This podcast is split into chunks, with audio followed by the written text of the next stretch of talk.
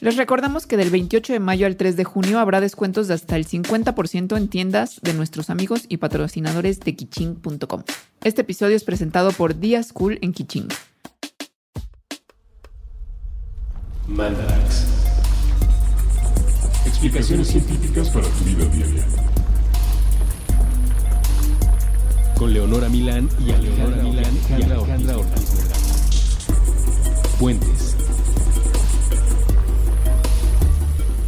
Hola, Hola. amiguitos. Estamos aquí reunidas con la voz de Leonora un poco más ronquita de lo usual. Híjole, favor que me haces. Porque el problema que tengo hoy no es la ronquera, sino La no voz. bien la no voz. Mi, mi voz es como, como un agujero negro. Un fantasmita. Solo me chupa energía Sí, y sale mal. y sale mal. Pero bueno, lo importante es que tengan su mandarax semanal. Entonces se va a hacer un esfuerzo de Hoy, hoy lo importante no es que haya salud porque no hay. No, no hay. O sea, sí, solo no hay voz. Porque Bueno. no estoy ni enferma. Oh, Todavía tuviera un gripón, ya sabes, Ajá. así que valiera la pena.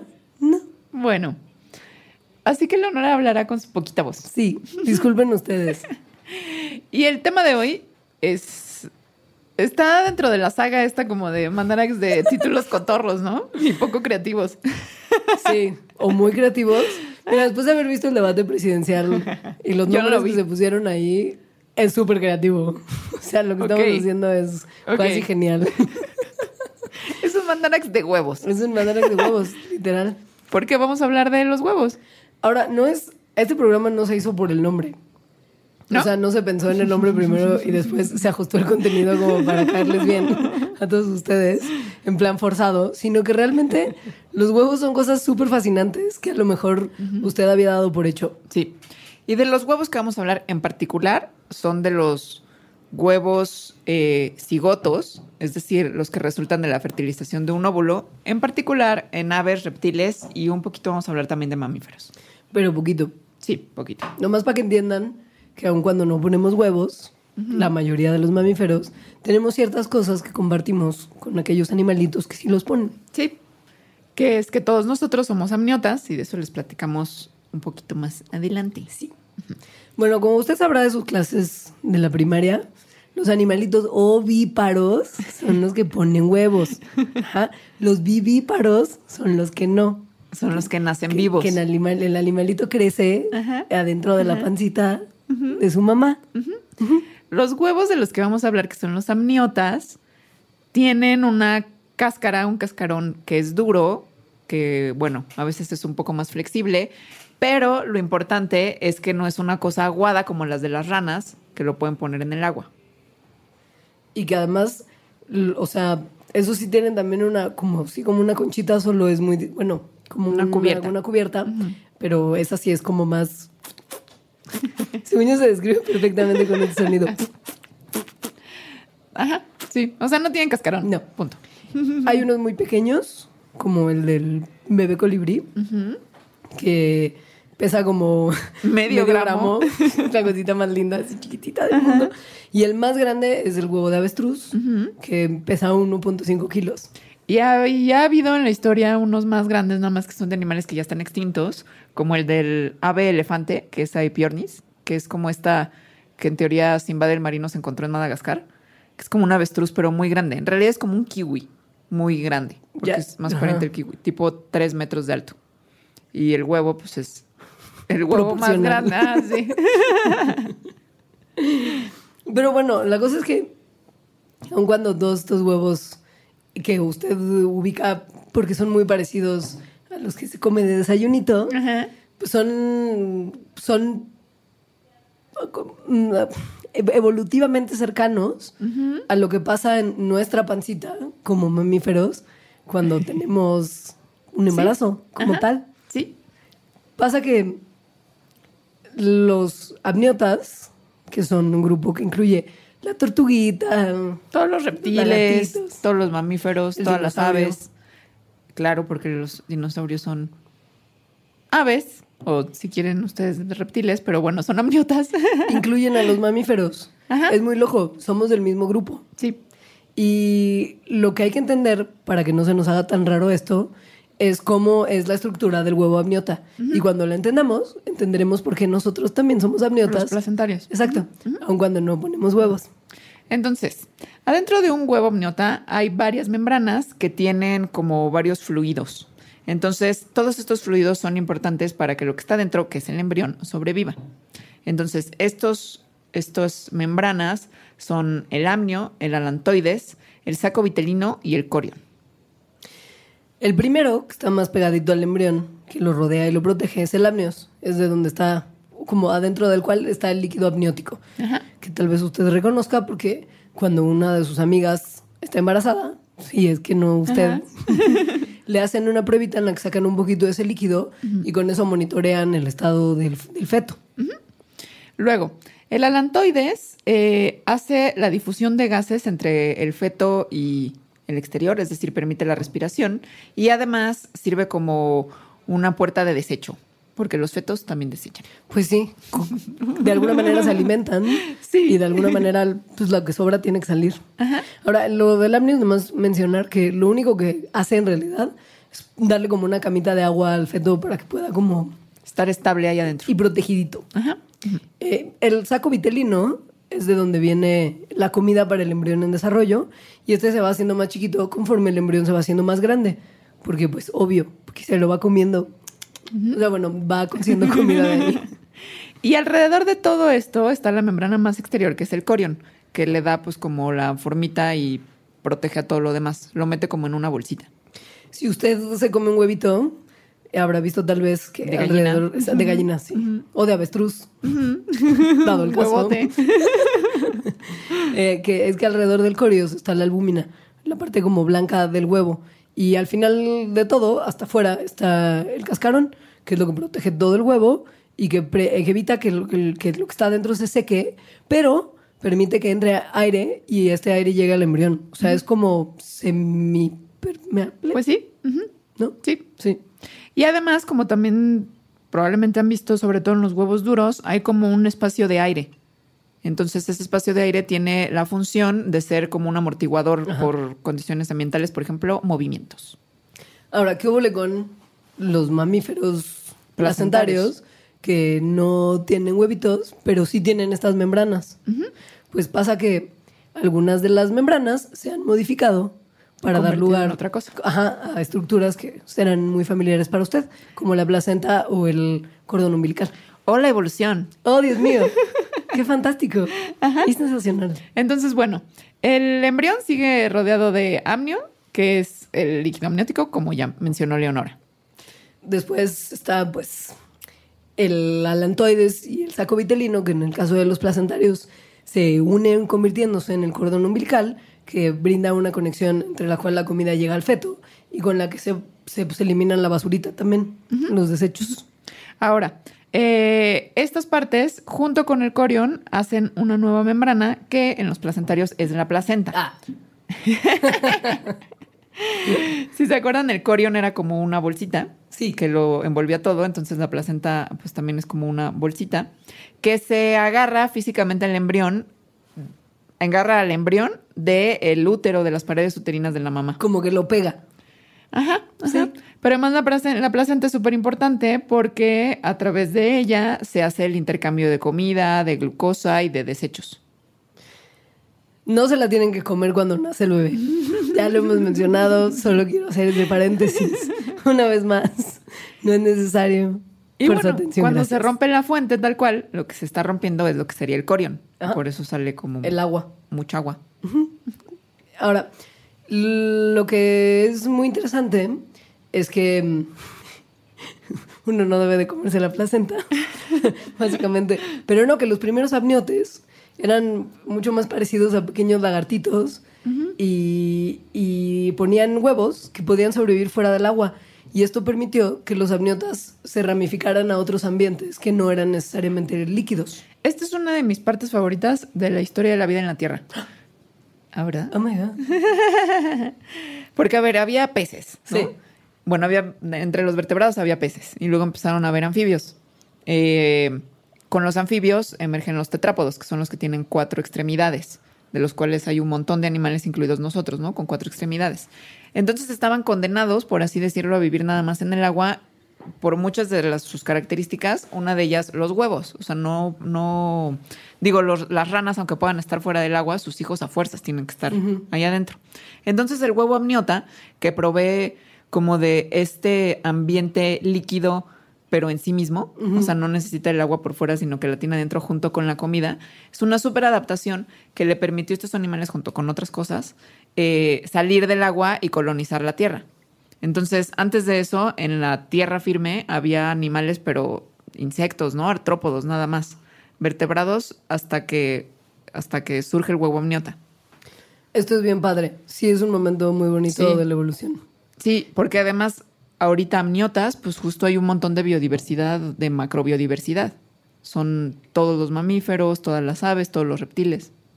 Y nosotros. Que somos mamíferos. Lo que ya fuera de como la parte histórica que es muy interesante del huevo, es justo lo que significa este huevo que contiene el ambiente húmedo y la protección y el intercambio gaseoso y la comida en, una, en un solo paquetito. O sea, sirve como, como literal, sirve la pancita de su mamá, pero en una estructura que es a simple vista más sencilla. independiente, además. Y sí, Sí. Y una de las preguntas que mucha gente se hace es, a ver, es un ambiente líquido lo que está dentro del Sí. huevo. Y como que sientes que respirar adentro de un ambiente líquido con la estructura como pulmonar que, que tienen, por ejemplo, algunos Claro. pues, vertebrados, Ajá. no es muy intuitivo respirar literal como respiramos aire. Bueno, y ya de fuera hecho, un huevo. feto, el feto ingeniero, no respiraba por la nariz. No, respira por, la, por el cordón umbilical a través de la placenta. Ajá. Entonces, ¿cómo demonios, si adentro del huevo está todo como mojadito, logran respirar los embriones adentro de todas estas membranas y agua? A mí realmente me parece muy fantástico. Ajá, sí. Entonces esto lo hacen pues justo con esas membranas. Entonces hay que entender que la respiración no es nada más, o sea, no se define como inhalar y exhalar. Eso permite la respiración. La respiración es el intercambio gaseoso, es decir, oxígeno y dióxido de carbono. Entonces puede suceder por la nariz, pero también por otras cosas. Claro. En los embriones o en los fetos sucede a través del alantoides, que como ya dijimos, está agarrado de una parte del embrión y la otra parte, si eres una gallina o bueno, un pollito en el huevo, está agarrado de la superficie del cascarón por adentro y si eres un feto humano, ingeniero o cualquier profesión, a la placenta. Me encanta que vuelva. Que nunca se vaya. No, feto ingeniero, nunca mueras o nazcas. No sé cómo sería lo, lo correcto. Las dos. Me aplican las dos. Qué maravilla. Bueno, eh, Entonces el alantoides en, en las aves tiene una forma como de salchichita, Sí. más o menos. de, eso, eh, de hecho es lo que quiere decir alantoides, como salchichoide. Entonces sale como este salchichoide, se agarra de... del cascarón. Es un superhéroe. El alantoides. Pues sí, más o menos. Y se agarra de lo que sería eh, la... La pancita. Ajá, bueno, del, del Del- embrión sí, pero, pero del cascarón Ajá. eh, se agarra de, del corion, ¿no? Que dijimos que era la, Sí. la membrana más exterior antes del cascarón. Por eso se llama la membrana corioalantoidica. Exacto. y esa se unen. membrana está llena de vasos sanguíneos. Los vasos sanguíneos son los que permiten el intercambio de gases. Esto es muy loco. La capa, la- el cascarazón poroso. ca- capa- cascarón. cascarón. Chale. No se nos fue la voz, la capacidad el- como elemental de pensar. El caparazón que es poroso, en esta unión con la membrana corioalantoidica, es donde ocurre el intercambio de gases. Pasa que el oxígeno entra por el caparazón. El Cascarón. cascarón, luego pasa por las paredes de los capilares de la membrana, entra en la sangre y el dióxido de carbono pf, sentido contrario. Y lo que es muy bonito es que el corazoncito del embrión pollito es el que empuja la Bombea. sangre, bombea y fomenta este intercambio de gases. Y entonces eso más o menos le pasó a cada uno de nosotros, aunque no hayamos sido pollos. eh, sino embriones o fetos humanos, porque pues ese alantoides, como ya mencionamos, es lo que evolutivamente dio paso a la placenta.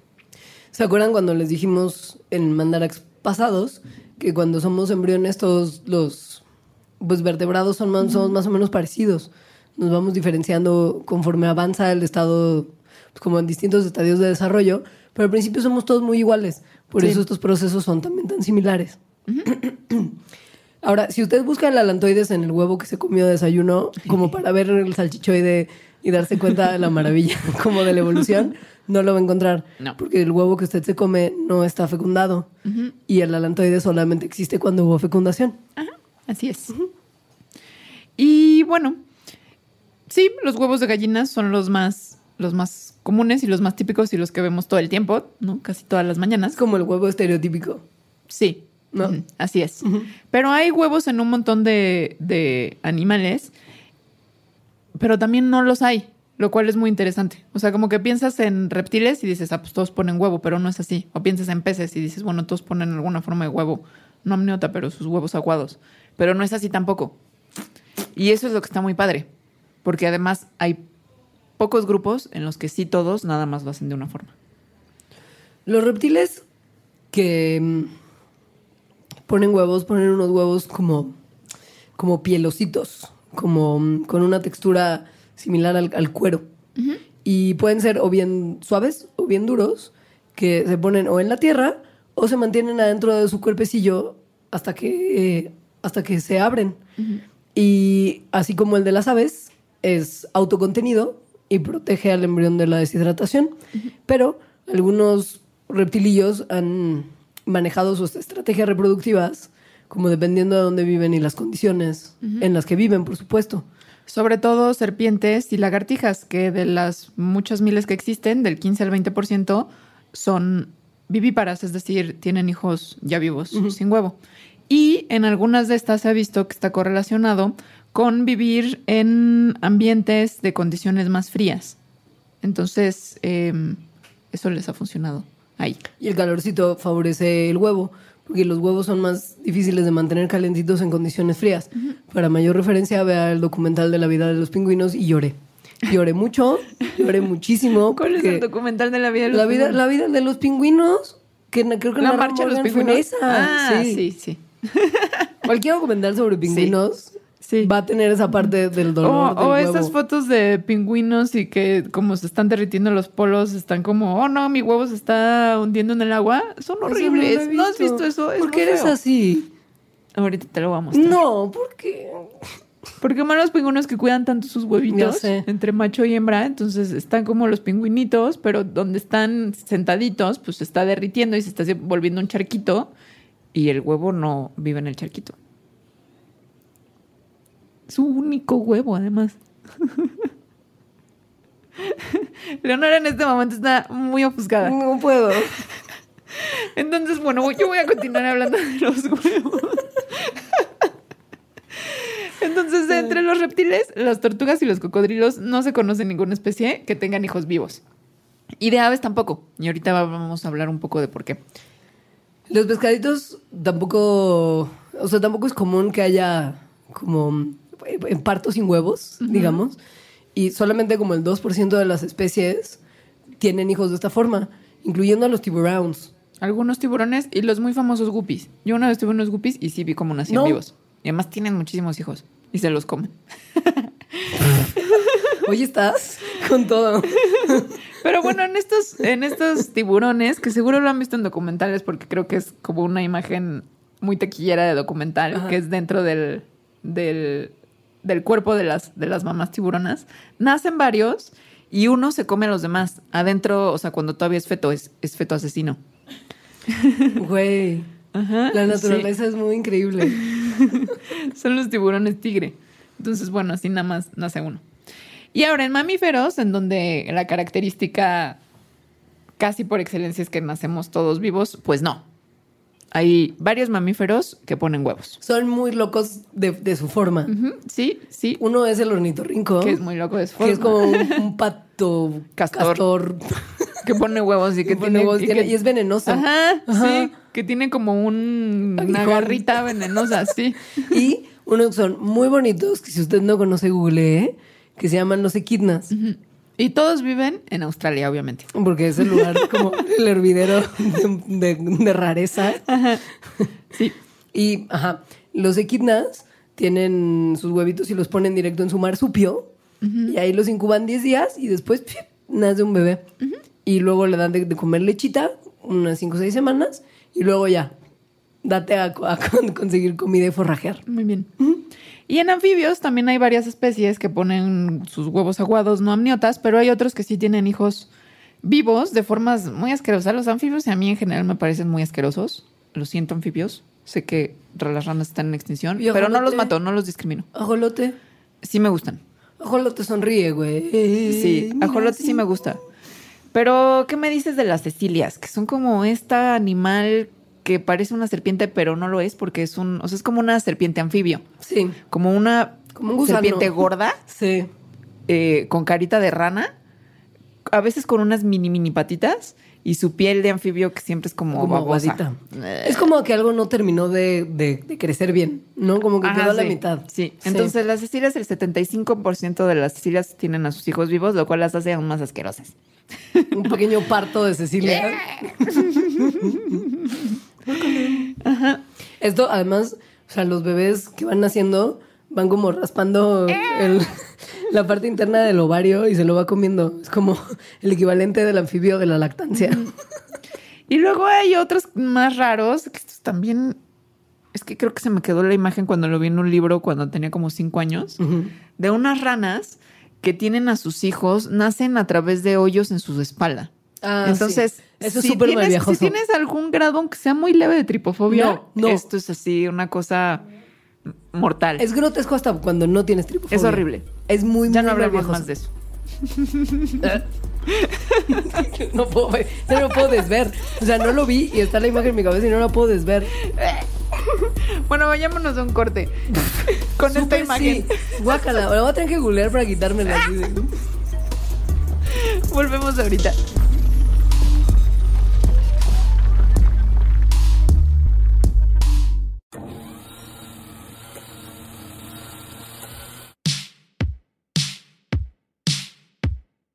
La mujer lee un volumen de historietas en su estudio del tercer piso.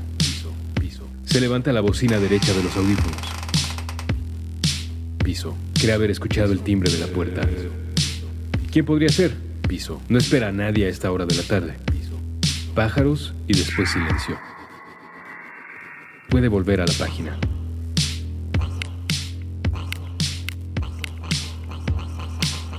En las viñetas que la mujer tiene frente a los espejuelos, un hombre dedica la jornada a espiar a sus competidores. El negocio de la pintura vinílica no es lo mismo desde el año fiscal previo. Se necesitan medidas radicales. La intención de no ser descubierto o reconocido hace al hombre caminar al interior del cine. Piensa que desde allí podrá enviar mensajes a sus socios con mayor comodidad. La atención del sujeto está en la pantalla que tiene en la mano no en la que llena de luz la habitación. En la película, una mujer tiene un álbum para niños sobre el regazo. En ese cuarto hay varias literas y ella está al centro, en una silla de madera. El vestido azul marino tiene estampadas unas flores rojas grandes. Los chicos escuchan la historia que sale primero de la página para salir después de sus labios. Había una vez un hombre que vivía enojado con el mundo.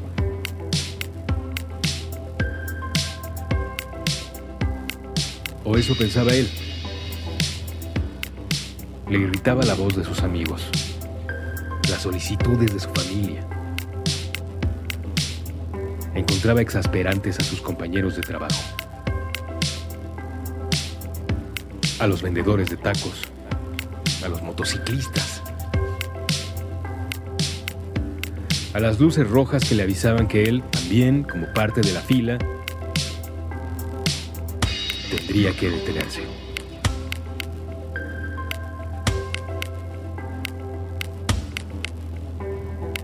Un día, antes de llegar a su cubículo, encontró una libreta. Buscó entre sus colegas al propietario. Ninguno admitió ser dueño del cuaderno. Pasaron semanas y nadie se acercó a su cubículo a preguntar por el artículo extraviado. Otro día, el hombre tuvo curiosidad lectora. Lo que encontró entre una mayoría de páginas blancas fue un instructivo.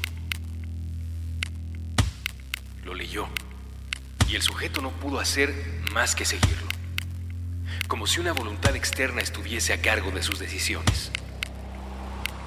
Realizó las acciones indicadas por el cuaderno. Fue complicado seguirlas la primera vez. El esfuerzo le hizo sudar. No estaba acostumbrado a hacer lo que esos renglones le indicaban. Comparaba la sensación a encontrarse en otro país cuya lengua le resultaba desconocida. Pero realizar la tarea una vez le permitió llevar a cabo tres repeticiones. repeticiones. Y esas tres se convirtieron en cinco. Y cinco en diez. Diez en hábito. Repeticiones. Repeticiones. Repeticiones. El mandato del cuaderno extraviado señalaba. Durante una hora. Una vez a la semana. Solo una hora. No más. El poseedor de esta libreta deberá escuchar a otro ser humano. Puede ser un amigo cercano, un desconocido o cualquier cosa en medio. El poseedor del cuaderno no interrumpirá a su interlocutor. No tratará de contradecir sus puntos de vista. No buscará imponer al otro su visión del mundo. Por el contrario, dedicará esos minutos a tratar de hacer propia la perspectiva ajena. La repetición le permitió comprender que no era un humano enojado con la vida ni con sus amigos, que la mayoría de sus compañeros de la oficina eran buenos tipos con deseos similares a los suyos. No, no estaba enojado con los demás, sino con él mismo, porque dejaba pasar los días sin hacer las cosas que más le gustaban. Piso, más le gustaba, que más le gustaba. Piso, que más le gustaba, que más le gustaba. Piso, que más le gustaba. Piso.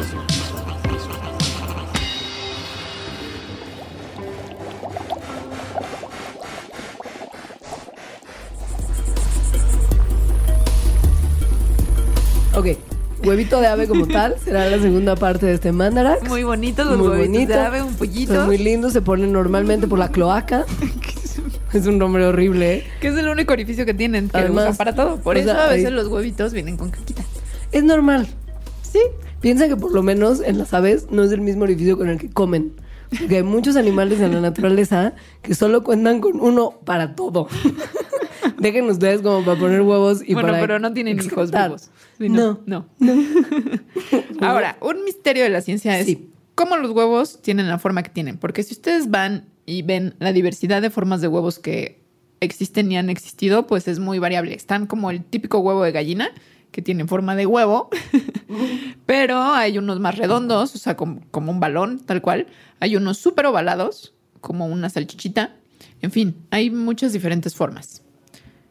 ¿Cómo ocurrió? Pues por la evolución, Alejandra. Como Primero- todo. Primero platicar cómo, cómo se, se crea. Ok. O sea, fíjense que el pollito, el, el baby embrión, tiene muy poco que ver con cómo se forma el, el cascarón de su huevo. Sí. El huevo es el que se encarga de crecer el, el caparazón alrededor y lo hace con procesos muy parecidos a los que se ven en huesos y en las conchitas de los, de los mariscos, en, en su almeja, como tal. Y lo que ocurre es que alrededor de- del, del huevo pues está una membrana y en lugares que están como Algunos lugares particulares. Ajá, muy parejitos. Hay puntos donde se forman columnas de calcita, que es una forma de carbonato de calcio. Y esas columnas se van poniendo como lado a lado para formar eventualmente el caparazón, el cascarón. Ajá. O sea, son como, pues sí, como torrecitas de carbonato de calcio que se van formando poquito a poquito. Y esto se relaciona con las form- diferentes formas que se ven en la naturaleza. Sí. Que se parece un poco a cómo son los globos de diferentes formas. O sea, Como el globo salchicha para hacer... como el globo salchicha para, hacer perrito perritos. salchicha. Ajá. Ajá. Como el globo muy redondo, que es difícil de encontrar. Muy... El globo gigante es el redondo que no se puede inflar. Exacto, sí. Entonces, La forma de estos globos depende de cómo están acomodada la materia en, en ellos. Es decir, en uno que esté como todo muy parejito, la forma va a ser muy parejita. Los que son en forma de salchicha tiene puntos en esa, en el globo que tienen mucho más plástico que otros, entonces se estiran menos. Y así pasa más o menos con los huevos también. Hay puntos en los que em, la materia que se empieza a formar como estas columnas son más densas y entonces ahí como que jala la forma para que se vuelva, por ejemplo, una salchicha. ¿No? O tienen algunos puntos menos y entonces se hace forma en, se hace un huevo en forma esférica. ¿Y eso qué tiene que ver con el pájaro en general? O sea, está muy bonito todo de las, de las columnitas y las salchichas. Pero Bueno, y esto además, antes de hablar del pájaro en general, la membrana que tú mencionaste es que le da la forma al huevo, no es el cascarón en sí. Es decir, el cascarón sigue la forma de la membrana. Porque esto se ha visto porque el, si pones huevos en un ácido ligero, ¿no? Como en vinagre mucho tiempo, se deshace el cascarón. pero la membrana sigue. Sigue el huevito sin cascarón en la forma que tiene, no se vuelve amorfo. Esta membrana es la que cuando pelas un huevo duro a veces queda que es como Ajá, Como que si lo muerdes es como- como que no está y chida que y se no te sabe pega la mano. Sí. No, sé si es esa exactamente. Qué interesante. Yo creo que sí. Entonces, bueno, en la evolución, esto no ha sido al azar, es decir, se ha visto que las formas de los huevos no nada más existen porque son caprichos de la naturaleza, sino que están relacionadas con algunas características de la forma de vida de las aves, como por ejemplo, eh, de qué tamaño son las puestas de huevos que tienen, es decir, cuántos huevos ponen cada vez, cuál es la dieta que tienen, la habilidad para volar, el tipo de, de nidos. Se dieron cuenta en los estudios más recientes que el tema del vuelo es un factor determinante para la forma de los huevos, porque no es trivial que un pájaro vuele. Implica una forma corporal muy específica que tiene que ser generalmente delgada y aerodinámica. Y si el pájaro tiene esta forma, mientras más la tenga, pondrá huevos que serán más elípticos. Porque con estas formas, los pájaros pueden maximizar el volumen del huevo sin aumentar lo ancho del huevo. Que en un cuerpito delgadito y aerodinámico, pues se imaginarán que el oviducto, donde sale el huevo, es más delgadito y no puede salir un huevo gigante de avestruz de kilo y medio. No, y además si te imaginas como tubitos, ¿no? Si la forma fuera exagerada, o sea, la elipse es- da huevos más alargaditos, ¿no? Como más en forma de salchicha. Sí. Puedes acomodar más en un mismo espacio que si son cosas muy redondas. Exacto. Entonces, en aves que son muy diferentes, por ejemplo, los albatros y los colibrís, se ha visto que han evolucionado formas similares de huevos porque tienen este superpoder de volar, ¿no? De, Son- pero de volar mu- mucho. Sí. O sea, como grandes distancias, con mucho aleteo, etcétera. Y pues sí, lo que entonces es muy bonito es saber que no es aleatorio, que no depende nada más de, de factores azarosos, de la forma del cuerpo del pájaro, porque el LOL así nació y así es, sino que sí, que la cantidad de calcio en la dieta y cómo está diseñado, bueno, cómo está adaptado para volar, tienen que ver en los huevitos. Lo cual también está padre, porque entonces si los huevos hablan de la ecología o de la forma de vida o de ciertos aspectos de las especies, entonces si tenemos huevos fósiles, podemos inferir un poco de las cosas de esas mismas especies. Lo que nos trae a la siguiente parte de este mandarax, que es el huevo del pasado. El huevo reliquia. Que lleva el chiste de los mopeds, o sea, como a un chiste muy de pastelazo, que es que fue primero. El huevo, la gallina. Ajá. Deja chiste, es una duda existencial. O sea, yo estoy segura que hay mucha gente que nos, que nos está oyendo hoy, o gente que conoce a la gente que nos está oyendo hoy, que no sabría responder. ¿Sí? Sí. Pero con esto que hemos platicado ya sabré. Claro, pero pre-mandarax tal vez no. Ok. Bueno, ¿No? pues el huevo amniota, el huevo como Ajá. tal, vino antes, evidentemente, porque las aves evolucionaron después de los reptiles. Les dijimos que el primer amniota era un lagartito, como una lagartijilla. Ajá, Entonces ya desde ahí, Sí. ya fue.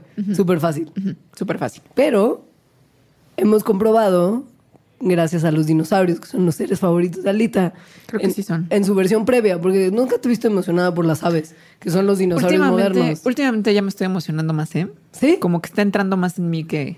Ha sido un proceso de años. Yo sé, Sí. cuando yo te conocí, las aves te importaban nada. Sí, me siguen importando poco, pero cada vez más. Pero bueno, eh, se encontraron, eh, se encontraron unos, unos fósiles de unos huevillos de dinosaurio de hace como unos 77 millones de años. Leve. No más. No más.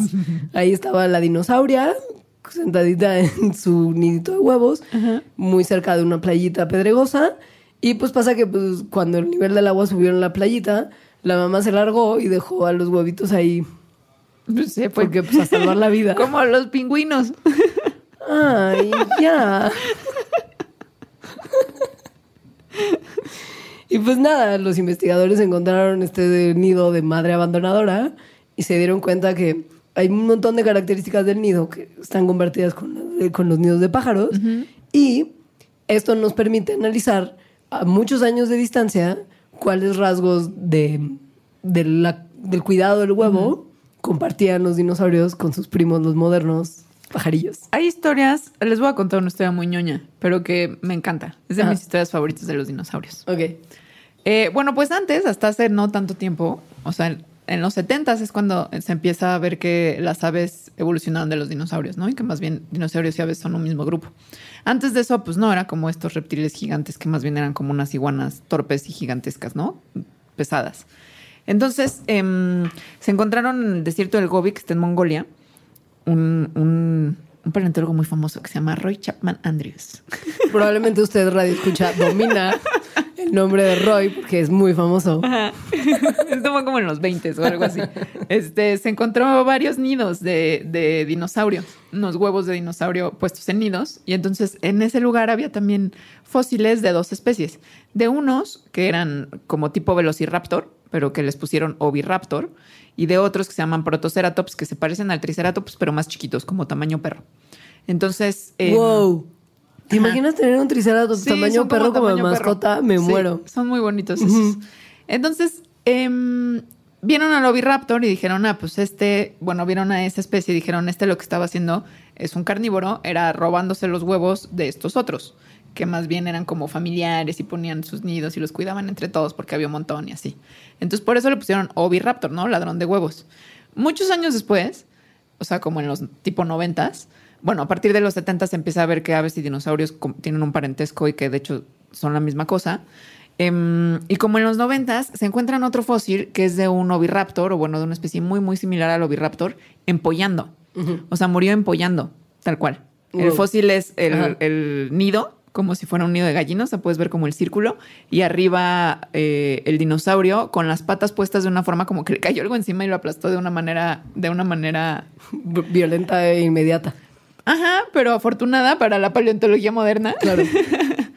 Y los huevos eran en la misma forma de los huevos que se habían encontrado, ¿no? 70 años antes. Y además tenían embrión adentro. Entonces el embrión vieron que era un embrión de oviraptor también. Entonces más bien estos, los protoceratops, pues más bien había un montón en ese tiempo ahí. Lo que se habían encontrado en 1920, Roy Chapman Andrews y compañía, eran muchos nidos de oviraptors, que son estos dinosaurios que se llaman eh, terópodos, que son los que son los velociraptors, los tiranosaurios, como todos estos carnívoros, que son los que tienen más parentesco con las aves.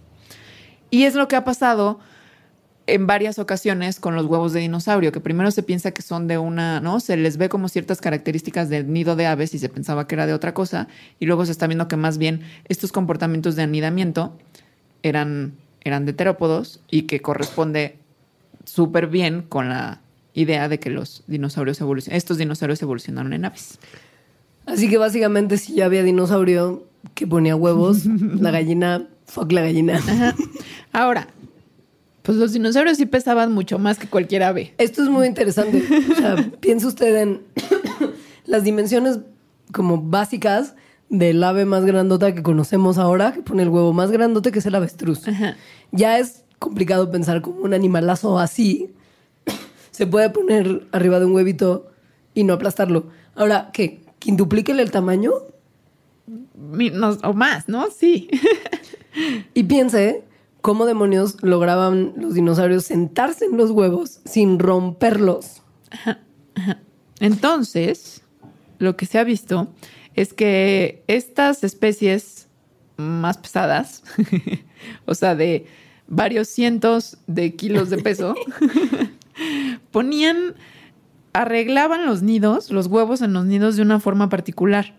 en donde había como un hueco en medio. Eh, de manera que cuando el dinosaurio, como imagínense un pollo muy, muy, muy gigante, una gallina muy, muy gigante, se sentaba a empollar, los huevos quedaban no en el centro, sino más bien Como alrededor. como en la orilla. Entonces el peso del dinosaurio no estaba sobre los huevos, pero sí su calorcito. Exacto.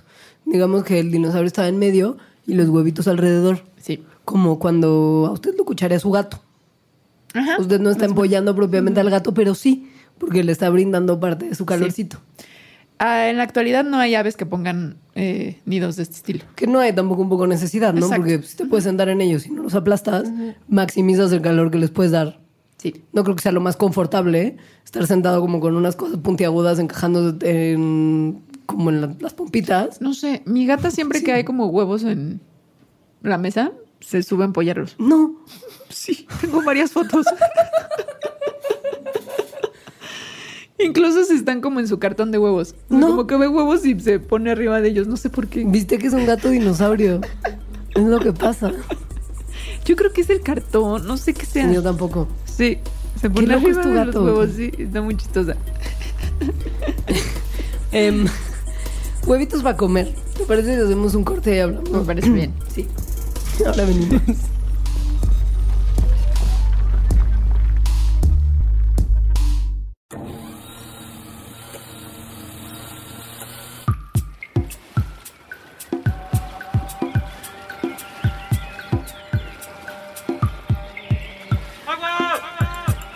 Restaurando nuestra relación sagrada con el H2O. Con Andrés Vargas y Elías Catalí. Todos los martes, nuevo episodio a las 9 de la noche. Puentes.me. Cortina de humo. Cultura canábica nacional. Con Andrés Vargas Russo. Puentes.me.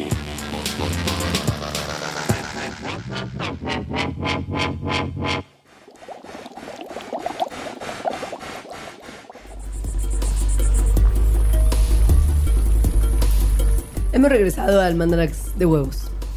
Y les vamos a hablar ya, ahora sí, Del huevo de su mesa. del huevo. del huevo que es una fuente alimenticia importantísima y que desde que ya se desmintió que tienen un montón de colesterol y que son malos para la salud, se recomiendan como una fuente súper buena de proteína. ¿No te acuerdas de una canción que había como de un spot del huevo? Es energía. No, Rico en proteínas, a tu cuerpo da vigor.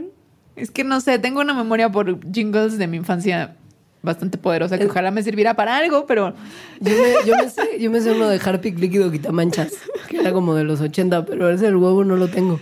Sí, ya no se las voy a cantar toda, pero bueno, era como proselitismo pro huevo.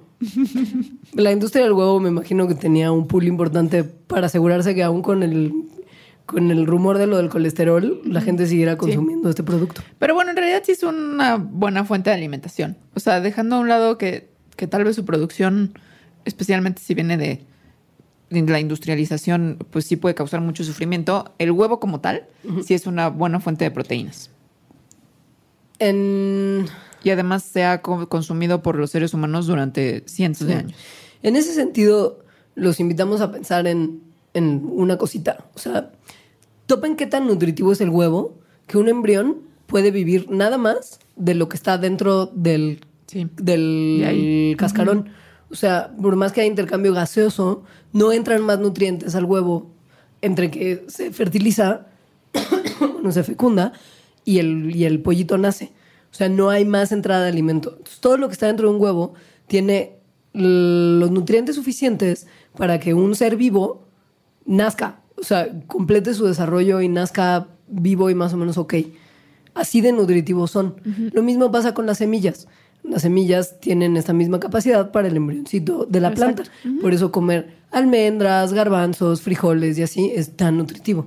Cacahuates, nueces. De ahí, de todos esos, sale una pequeña plantita nueva. Y luego también existe como el mito de que la yema es lo, Lo que que hace engorda. mal. Ajá. Pero tampoco la yema, bueno, sí tiene grasa y sí tiene colesterol, pero también está llena de proteínas. Y se ha visto que el consumo moderado, es decir, uno o un par de huevos al día, no provoca ningún daño. No. Digamos que la clara tiene muchas proteínas, pero la yema tiene todo lo demás. Si usted deja la yema, tendrá un desayuno alto en proteínas, pero se estará perdiendo de los lípidos, de las vitaminas, de todo lo que alimenta al, al pequeño hombre. Sí. Y una cosa que tienen los huevos muy particular en la cocina es que se pueden preparar de formas súper diversas Sí. y que además realmente se ven, bueno, y saben y tienen texturas muy distintas. O sea, que si lo calientas, si lo hierves, si lo bates, Si lo horneas, que si lo echas en distinto. agua. Sí. si lo haces pochado. Ajá. Sí. y mucho de esto tiene que ver con las proteínas que tienen. Esto es padrísimo. Antes, antes de, de entrar, de entrar en detalle, porque neta es muy padre y nos va a tomar un ratito, decirles que si su huevo es blanco o rojo, no hay ninguna diferencia. Da igual. O sea, es una cosa cosmética que tiene que ver con literal. La preferencia cultural. Exacto. O sea, si en su lugar de origen les gustan más los huevos rojos, habrá más, sí, blancos, blancos. Pero no tiene nada que ver con nada de lo que vamos a hablar a continuación. Compre usted el que más le guste, que más bonito se le haga. Sí, bueno, explicarles que lo que hace que los huevos puedan tener tantas modalidades de cocción y tantos resultados tan distintos tiene que ver con sus proteínas, que al final del día son grandes cadenas de aminoácidos que tienen una forma globular, en el caso de los huevos en particular. como baloncito. Como una bolita, sí. Y hay un montón de enlaces químicos débiles que hacen que las proteínas se queden en esta forma de bolita. La palabra clave es enlaces débiles. Y que hay que entender que las proteínas, en general, em, pueden tener una colita hidrofílica, que se pega al agua, y una colita hidrofóbica, que repele al agua y se pega más bien como a grasas o aceites. Esto es importante mencionar ahorita porque tiene mucho que ver con lo que viene más adelante. Exacto. Cuando uno aplica calor al huevo, agita estas proteínas que están nada más como chilauteando adentro del huevo y haces que Se muevan, se comiencen y- a mover. y choquen entre sí. Sí. Entonces, cuando chocan entre sí y contra las moléculas de agua que la rodean, se rompen los enlaces débiles que mantenían a la proteína Hecha bolita. bolita. Entonces, se desdoblan las proteínas y se pegan con otras proteínas que también se desdoblaron y se forman nuevos enlaces químicos. Pero en vez de que unan a la proteína en sí misma, la unen con otras de las proteínas que ya también están desdobladas, listas para decir, Dios mío, hey, proteínas. Entonces lo que ocurre es que se forma una red de proteínas. Entonces, si esto ocurrió eh, donde había un ambiente que había agua, entonces el agua se queda atrapada como entre los huecos de esta red. Entonces, esa es la razón por la que a mí siempre me pasa que cuando dejo mis huevos que se están hirviendo y de repente se rompe uno y se sale, lo que queda afuera tiene una consistencia como de plástico. Como esponjo, espo- espo- esponjosilla también. No es tan esponjosa, es como de verdad plasticosa. Y, y esa, esa consistencia plasticosa es, es consecuencia de esa red que tiene adentro que capturó agua. digamos que estuvieron a tan alta temperatura al estar ya en contacto con el agua hirviendo, Ajá. que se formaron demasiados enlaces Sí. y se volvió como plasticoso. Y por eso ya no sabe rico. No, o sea, si te tiene una un textura huevo, rarísima. ajá, o sea, ya Sí. no está chido. Sí. Ahora, si ese no es un método para preparar huevos, sino que a ustedes lo que les gusta es batirlos como para hacer un... Merengue. El merengue es como la versión más batida, pero podría ser un omelette poco esponjosito, un soufflé. Ah, soufflé. Ajá, sí, Qué muy rico. rico. Ajá. Bueno, el merengue también es muy rico. Es muy rico. Bueno, cuando se bate eh, un huevo en particular, la, la clara, lo que se hace es meterle burbujas de aire a la solución que hay de proteínas y agua, ¿no? Entonces, eh, cuando se les están añadiendo estas burbujas a las proteínas que están desdobladas, em, pasa más o menos lo mismo que cuando se están calentando. Ajá, o sea, el aire ayuda a desdoblar las proteínas exactamente igual que el calor. Y esto ocurre porque justo la colita hidrofílica y la colita hidrofóbica.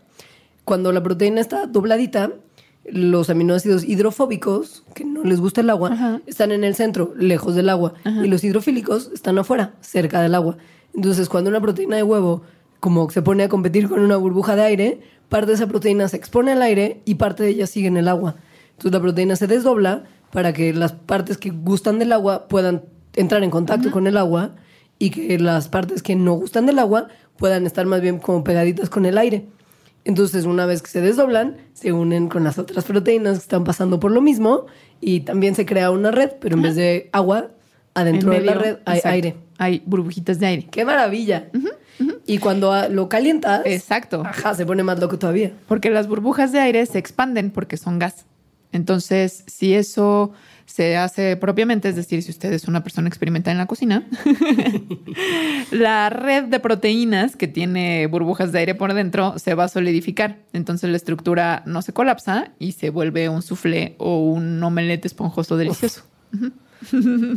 Hay una cosa muy interesante que probablemente usted que es muy experimentado en la química y era de los que sí sabían que el huevo vino antes que la gallina y están oyendo esta mandala diciendo como "Pf, ya sabía todo, entenderá probablemente que una de las consecuencias de la colita hidrofílica y la colita hidrofóbica del huevo es que se complican las cosas cuando quieres combinar el huevo con una sustancia, como por ejemplo una que, que no encaje con las propiedades particulares de, esa- de ese fragmento que es agua o aceite Ajá. al final del día, porque Sí. pues el agua y el aceite no se mezclan. Pero hay algunas sustancias, o bueno, algunas, sí, sustancias particulares en la naturaleza, que el huevo es una de ellas, a las que, bueno, que combinadas con agua y aceite pueden justo hacer que esta unión sea posible. Entonces, si agarras agua y aceite, como por ejemplo para hacer un aderezo, que, Nunca bueno, se van a unir. Nunca se van O sea, a unir no y siempre manera. te va a quedar el vinagre por un lado y el aceite por otro, ¿no? Las, las burbujitas, las, sí, las gotitas de cada uno. Pero a veces si lo bates muy bien, Y si lo bates con un emulsificante. Ajá. Entonces los emulsificantes son estas sustancias que tienen una parte que se puede pegar al agua y otra parte que se puede pegar al aceite. El huevo es una de ellas, las proteínas del huevo. qué padre. Entonces, si bates muchísimo un huevo con aceite y algún líquido, como por ejemplo cuando se hace mayonesa, entonces eh, esta, esta separación de agua y aceite, como dice el dicho, se rompe y se pueden unir, porque entonces hay el agua se le pega a la colita hidrofílica y el Ajá. aceite a la colita hidrofóbica. Y sobre todo la unión permanece, que esta es la parte clave. Porque sí, si usted agita su aderezo de ensalada muchísimo, va a lograr como una unión de vinagre y aceite que durará un poquito, pero en cuanto lo deje reposar y ya no lo está agitando, se van a separar otra vez. El correctamente lograr una emulsión hace que esa mezcla entre agua y aceite se mantenga igual. Por eso usted puede meter la mayonesa al refri y no se le separa Sí, entre no se como el aceite y así. O cuando hacen muy bien un aderezo, con esto tampoco se va a separar. Exacto. Qué bueno, a mí Por sí eso me la, gusta mucho la mayonesa. La ensalada César probablemente Ajá. funciona muy bien su aderezo. Sí, exacto. porque tiene huevo.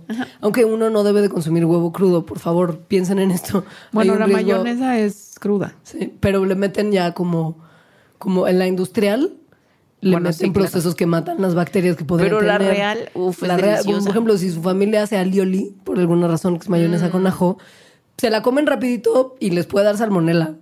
Pero no la dejen mucho tiempo porque no tiene conservadores y no. Pero justo, comer huevo crudo, al igual que pollo crudo, tiene su factor de riesgo. Bueno, de hecho, más que el riesgo de que el colesterol y así, de los mayores riesgos de comer huevo es la salmonela. Sí. El pollo en general, ¿eh? O sea, el pollo y la salmonela son los mismo. mejores amigos. O sea, probablemente a usted ya le ha dado salmonela por culpa del pollo un montón de veces y ni lo ha pensado. Nomás ha dicho como, ay, me enfermé muchísimo el estómago. Estoy segura que es salmonela por pollo mal tratado. Pero bueno. Ahora, regresando al método tal vez más fácil y más millennial de hacer huevos, que es hervirlos. Porque, o sea, sí, un huevo literal, duro. O sea, no tienes que hacer nada, nomás lo pones en Ajá. agua. Pero también tiene su ciencia porque te puede salir mal. Exacto. Hay, hay muchos trucos para hacerlos bien. Y hay muchos trucos para comérselos, porque también una de las, de las chamaqueadas que te aplica el huevo, el huevo duro cuando lo, cuando lo acabas de sacar del agua caliente es que lo tratas de pelar y te quemas. Ah, sí. O, es como una bola de o calor. se te viene todo. O sea, como que es difícil de pelar. Como que no puedes separar la cáscara del, del huevo duro. Entonces quitas la cáscara y se cae la clara y entonces tienes que como que medio raspar la, la cáscara para... sa- No, es un desastre. Así que hay algunos trucos para que esto sea más fácil. El primero es que los huevos sean viejos. No tan viejos como para que esté echado a perder, pero digamos de unas dos semanas. Es, la- es el estatus de los huevos en mi casa siempre. Hasta ahí yo, mira, check. mi refri es el lugar a donde las cosas van a morir. Cuan- mientras los huevos envejecen, o sea, mientras pasa el tiempo, el espacio que hay entre la membrana interna y la externa, que es la cáscara, se empieza a hacer más grande. Es decir, ese espacio que hay de aire se empieza a hacer más grande. Entonces, eso obviamente facilita que cuando se le quiera quitar la cáscara, pues sea, sea más rápido y más fácil. Ahora, probablemente los huevos que usted compró en el súper ya vengan previejos. Sí. O sea, no es que haya como gallinas en el estacionamiento de la comer y estén poniendo huevos para llevarlos a su mesa inmediatamente. Entonces es probable que usted no tenga tanto problema. Salvo que sea un- una persona campirana Como yo. como yo sí tú, compro huevos muy Que frescos. sí compras com- pues, huevos como medio de rancho. Ahí sí los tienes que dejar eh, Dos semanas. añejar. Luego. em, el otro tip es ya post Sí, post. la hervida. Que es que a veces se les mete agua o tal vez después, como yo le hago que los echas agua fría para que se para que se enfríen y no te quemes, se les mete agua. Entonces, si les haces como unos hoyitos en algunos puntos, eso hace que el agua se salga y que sea más fácil de pelar. ¿Por qué los huevos se hacen duros? Esto es... es- ¿Qué pasa? Creo que hay que aclarar eso antes que hablar de cómo nos los vamos a comer. Pues más o menos por lo que ya hemos estado hablando, que tiene que ver con las proteínas. Los huevos son un montón de proteína y las proteínas, cuando les pasan ciertas cosas, como por ejemplo calentarlas, se empiezan a desnaturalizar. Es decir, eh, químicamente las cadenas de aminoácidos empiezan a cambiar de forma, es decir, dejan de estar en su forma natural y se ponen en otras. ¿Se puede des hacer un huevo duro? Pues iría un poco contra las reglas de la física. Sin ¿O embargo, no? ¿O no? es que lo que es muy bonito de todas estas cosas de la ciencia es que siempre hay un frito que decide que va a ser un experimento muy loco. Voy a des... ¿Cómo se diría? Desendurecer un huevo. Desendurecer un huevo. ajá. Y la realidad es que, pues, si lo piensas, si el huevo es Está duro porque las proteínas se desdoblan y se pegan entre otras, si reviertes el proceso y haces que las proteínas se vuelvan a doblar entre sí como estaban originalmente, pues pa- parecería que sí podrías desendurecer un huevo, ¿no? En su, O sea, que regre- de verdad es algo muy loco. Es de un huevo duro regresar a un huevo en su forma Ajá. natural.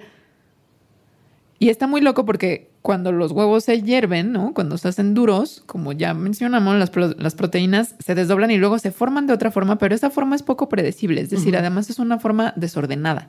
Entonces, sería de una forma desordenada volver a una preforma que tenía más orden. Existe esa maravillosa este, máxima de la física, que es la segunda ley de la termodinámica, que dice que el grado de desorden o la entropía de un sistema en el universo siempre tendrá a aumentar. Ajá, Entonces, como en el huevo duro. como en el huevo duro, o- y, y más fácil todavía, como en el huevo revuelto. Una vez que revuelves un huevo, es literal imposible separar la clara de la yema, porque esto implicaría ir de un estado menos ordenado a un estado más ordenado. Entonces parecería que lo de des- en desendurecer el huevo es más o menos lo mismo, porque un huevo crudo es más ordenado que un huevo cocido, así que la entropía tendría que estar bajando. Pero la realidad es que el proceso de descocer el huevo produce entropía en forma de calor, entonces esto compensa como lo que pasaría normalmente Exacto. en O sea, la no estamos en ciencia ficción. No. Ahora, La- ¿cómo lo hicieron? Ajá. Bueno, primero pues, eh, pues, hicieron los huevos duros, ¿no? Ah. Hirvieron mucho tiempo, de hecho, 20 minutos, eh, unos huevos, eh, las, por lo tanto se hicieron súper duros. Y luego le añadieron una sustancia que, se empeza, que empezaba como a comerse, pero no comerse tal cual porque no era un ser vivo. Como hacer decir, líquida. a- Ajá. Hacer líquido la, la clara. Después usaron una máquina que se llama un vortex de fluidos, que tiene un nombre increíble, que lo que hace es ponerle como mucha fuerza, eh, de manera que hicieron que las proteínas de la clara del huevo regresaran a la forma que tenían antes de que se hiciera un huevo duro. Usted dirá, ¿por qué demonios nos importa esto? O sea, salvo como por nada más pensar que se puede. Como yo soy el científico Ajá. que desendureció un huevo. Pero ¿estás de acuerdo que eso gana como, como premios de esos de la ciencia que la gente se ríe? Sí, sí, sí. Como el que hace el Ajá, cálculo. como los Ig Nobel. Exacto. Ajá, sí. La realidad es que no es así, porque esta técnica de, de desendurecer Desendurecer. podría ser usada en biomédicas y en cuestiones farmacéuticas. Por ejemplo, hay muchas ocasiones en las que al hacer un eh, proceso para crear un medicamento, las proteínas a veces se, se desdoblan o se doblan en patrones que no son los que queremos que tengan, porque justo no son tan predecibles las maneras en las que se van a desdoblar.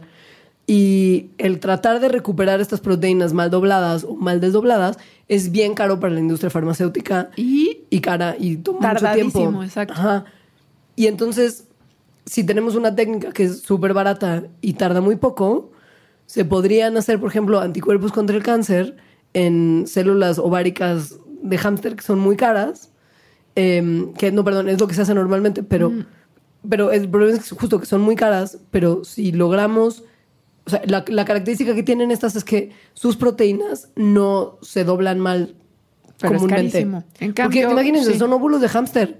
O sea, ¿cuántos hámsters necesitas para realmente hacer eso a un nivel industrial para producir anticuerpos? Entonces, si, es, si, si encuentras una manera de evitar o corregir el mal doblamiento de las proteínas, Por ejemplo, hacerlas en bacterias, que al parecer cuando se hacen en bacterias las proteínas sí ocurren más de estos errores, pero si ocurrieran los errores, lo puedes deshacer. Ajá, sale bien barato. Con exacto, con este método que es barato y, y rápido. entonces eso nos permitiría que ciertas terapias y tratamientos que ahora resulta muy caro producir pudieran ser más accesibles para el público. No, no, no más fue un frito. Es un frito con buenas, con buenas intenciones. Ya pasando como de, de Frito con buenas intenciones, desendureciendo un huevo. Hay un misterio que ha azotado el internet y no, no ¿Ah, es sí? cómo se hierve un huevo, porque es una de las búsquedas más comunes justo entre los millennials que no Yo me, estoy, hacer yo me estoy haciendo experta, ¿eh? Porque en Japón aprendí muchas cosas sobre hervir huevos. En Japón el huevo es un producto muy venerado. Sí, y lo hacen muy bien. Sí. Entonces, sí, hasta me compré como un huevito de plástico para echar a- al agua caliente y que te dicen en qué momento sacarlo. Dependiendo de cómo quieres que esté la, la ya, yema. ¿Qué? ¿Y por qué no me Sí. trajiste uno? Es algo que yo necesito. Ok, te conse- ya los he visto aquí. ¿Sí? Sí. Perfecto. Solo o dime dónde conseguirlo. Bueno, una que es muy fácil, que igual no sé si sea la probada en el Japón, Ajá. es echarle al agua sal o vinagre. Sí. ¿Por? Ah, Porque pues sí. porque, Ah, porque la sal y los ácidos, como el vinagre, Ajá. pueden desnaturalizar las proteínas de la misma forma que el calor. Entonces, si les añades esto, se hace más rápido. Ah. Ujú. Pero la cosa es que, em, sí, La cosa es que, ¿qué? nada, es que Sofía estaba diciendo algo, pero no la alcancé a oír. Luego, hay veces que también el huevo duro sale con la capita exterior de la yema de un color asquerosito verde. Como medio verde, Ajá, que parece que está echado a perder. pero no es así. No, no está echado a perder. No tiene nada que ver. Lo que sucede es que hay una reacción eh, entre los iones de hierro que están en la yema y el hidrógeno, el sulfido de hidrógeno que está en la clara. Entonces, eh, estos dos, estas dos cosas reaccionan entre sí eh, cuando se están calentando y produce sulfido de hierro, que es este compuesto verde. Entonces, sí se ve raro, pero mm, pues, no pasa nada. Y si usted moja el agua, el huevo en agua fría después de cocinarlos, tal vez disminuya la cantidad de. Porque, de porque para la reacción Exacto. de calor. Si usted, que es tal vez un frito como nosotros, y esto yo lo hice mucho tiempo y funciona muy bien, que es cuando uno tiene como muchas cosas que hacer en la mañana y luego no le da tiempo de desayunar, pre Te hierves tu huevo en la noche. Exacto. Los pre hierves y a veces en vez de hervir uno, que qué gastadero de gas y qué tontería, metes varios a hervir y entonces los dejas Y en el no sabes refri. cuál es cuál. Ajá, eso pasa. Yo les hacía marcas con un Sharpie. Sí. Pero pues no es tampoco la mejor idea. Hay, sin embargo, maneras de distinguir entre un huevo duro y un huevo crudo. Si usted hizo lo mismo que yo, porque trató de como ser previsor y en realidad fue un frito. Es una forma muy bonita que Uy. es girarlos. Cuidado, como, ¿dónde? Como un trompo. O sea, no lo haga en una superficie en la que se le puedan caer, porque entonces se va a enterar cuál era el crudo y cuál el cocido, porque habrá un huevo roto en su Ajá, piso. sí. O sea, hágalo como en un lugar donde no los vaya a poder tirar. El huevo cocido va a girar de una forma mucho más uniforme y bonita que el que está crudo. Porque en el cocido, la yema y la clara tienen la misma consistencia, que pues es básicamente cocida. y en el crudo van a girar a diferente estas dos partes del huevo, eh, lo que va a hacer que el giro sea como más irregular y que esté desbalanceado. Es Ahora- como si hubiera un balín adentro. Exacto. Ahora, ese no era lo que el internet está como conmocionado en tiempos recientes. Eh, no es como hervir un huevo y cómo saber cuál es el crudo y cuál es el cocido, aunque son cosas que sí componen mucha búsqueda del internet, sino videos de gente que, que no supo qué hacer con su huevo preduro Y que lo- se le y lo enfrió. metió al micro. Y lo metió al micro porque creyó que era una muy buena forma de calentar su huevo duro. Ajá. O sea, puede ser, pero aguas. Porque Explotan. explotan durísimo, además durísimo, durísimo. O sea, mira, en puto número uno te puede explotar dentro del microondas. que es lo que casi siempre asco. pasa. Ajá. Ujú. Y que sería lo mejor en realidad. Sí. Porque si no te puede explotar cuando le das una mordida. Sí. O sea, en tu carita. En tu carita. carita. bien preciosa. Y si eso pasa, pues te quema. Y no solo te quema, sino que te puede lastimar también tu, tu oídito, porque el ruido que produce al explotar es muy fuerte y muy loco. Bueno, es muy fuerte aunque no te puede dañar, porque Sí. esto lo llevaron porque gringos a la corte, porque en un restaurante a un tipo le sirvieron un huevo que seguramente calentaron en un microondas y le explotó. Entonces, aparte de que le hizo como algunos daños, quemaduras en su Mm. carita, eh, dijo que había sufrido daño Pérdida, del oído, sí. pérdida de oído. Entonces pusieron a una compañía a, a investigar esto y lo que hicieron fue meter al microondas muy repetidas, o sea, cientos de ocasiones, huevos cocidos, porque además era difícil, pues casi todos explotan adentro del microondas. Entonces, bueno, al final de lo que se dieron cuenta es que sí explotan, sí hacen un ruido muy grande, pero el ruido que hacen es más o menos el que hace una moto de esas que traen como a 9 metros de distancia o un jet a 30 metros de distancia. Sí es un ruido muy fuerte, sí es un ruido muy molesto, pero no es un ruido ensordecedor. Pero, o sea, también es, o sea, se lo pueden evitar, digamos. Ah, bueno, sí. Sobre todo porque lo que sale del huevo, además de ruido, es fragmentos de huevo como semisólido Hirviendo. hirviendo. Y entonces esto que, o sea, imagínense, si agarran nada más el huevo duro cuando lo sacaste del agua para tratar de pelarlo y ya te queman las manos, esto ni siquiera explotó y no, no está como recalentado a temperaturas altísimas. Ajá. Y esto ocurre porque la membrana que está entre, entre la clara y el cascarón, pues es como una membrana bastante poderosa en al final de cuentas, que permite que se empiece a acumular un montón de presión sin que explote por sí misma. Ujú. Entonces se hace tal cual como una bombita. Sí. Hay una explicación alternativa, que es que la yema se calienta tanto más fácil que el agua que está a su alrededor, que hace a lo mejor, porque esto es una hipótesis, lo de la membrana es más legit, digamos, eh, hay pequeños como, como bolsillitos de agua que están quedando adentro de la proteína, como ya lo hablamos, porque es la red que se forma, y estos bolsillitos de aire se están súper calentando. Entonces, en una presión normal de aire, estas bolsas tendrían espacio para expandirse y convertirse en vapor, como ocurre con el agua cuando se sobrecalienta. Pero adentro del huevo, que es como una bombita, es decir, que tienen como estas capitas que hacen que la presión se acumule. Entonces, eh, estas proteínas que se hacen, ¿no? Que están haciendo como estas bolsitas, se mantienen líquidas hasta que la temperatura sigue, sigue, sigue subiendo. Y cuando llegas y le picas, o sea, muerdes, por ejemplo, una de ellas, se expanden y, bueno, pues tal cual se expanden. Sí, y las moléculas de agua saldrían como corriendo a, a llenar el vacío que se produce por el cambio de presión. Se expanden, rompen el tejido que está alrededor y hay como un cambio de fases inmediato que, que haría como el efecto de explosión. O sea, no es realmente una explosión, es como un cambio de fases muy rápido Es por la como si hubiera en cada una de esas bolsitas un hervidero. Sí. Tal cual. Y eso es lo que puede estar pasando en su boca. sí, sí, meten en el Es- microondas sí. un huevo duro. Es como un hervidero flash de agua súper calentada Sí. que no tenía dónde ir. Entonces, a dónde va es hacia afuera, hacia sus ojos. Ajá. Y llevando material de huevo caliente también seguramente Ajá, en el camino. Ok. Sí.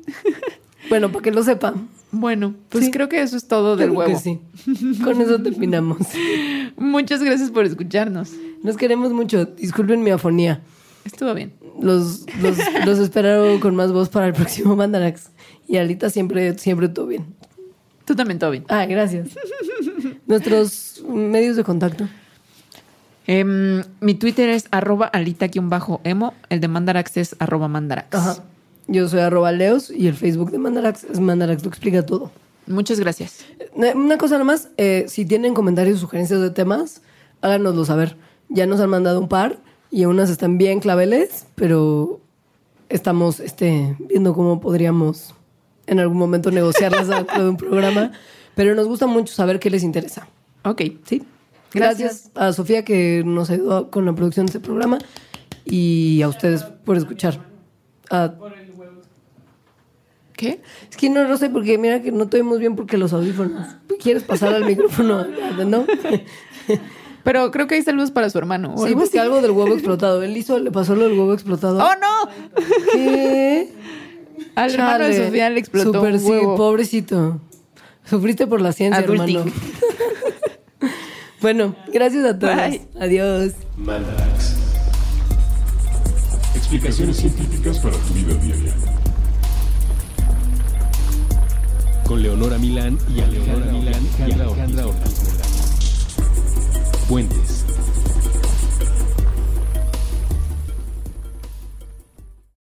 When you need mealtime inspiration, it's worth shopping Kroger, where you'll find over 30,000 mouthwatering choices that excite your inner foodie. And no matter what tasty choice you make, you'll enjoy our everyday low prices, plus extra ways to save, like digital coupons worth over $600 each week. You can also save up to $1 off per gallon at the pump with fuel points. More savings and more inspiring flavors make shopping Kroger worth it every time. Kroger, fresh for everyone. Fuel restrictions apply.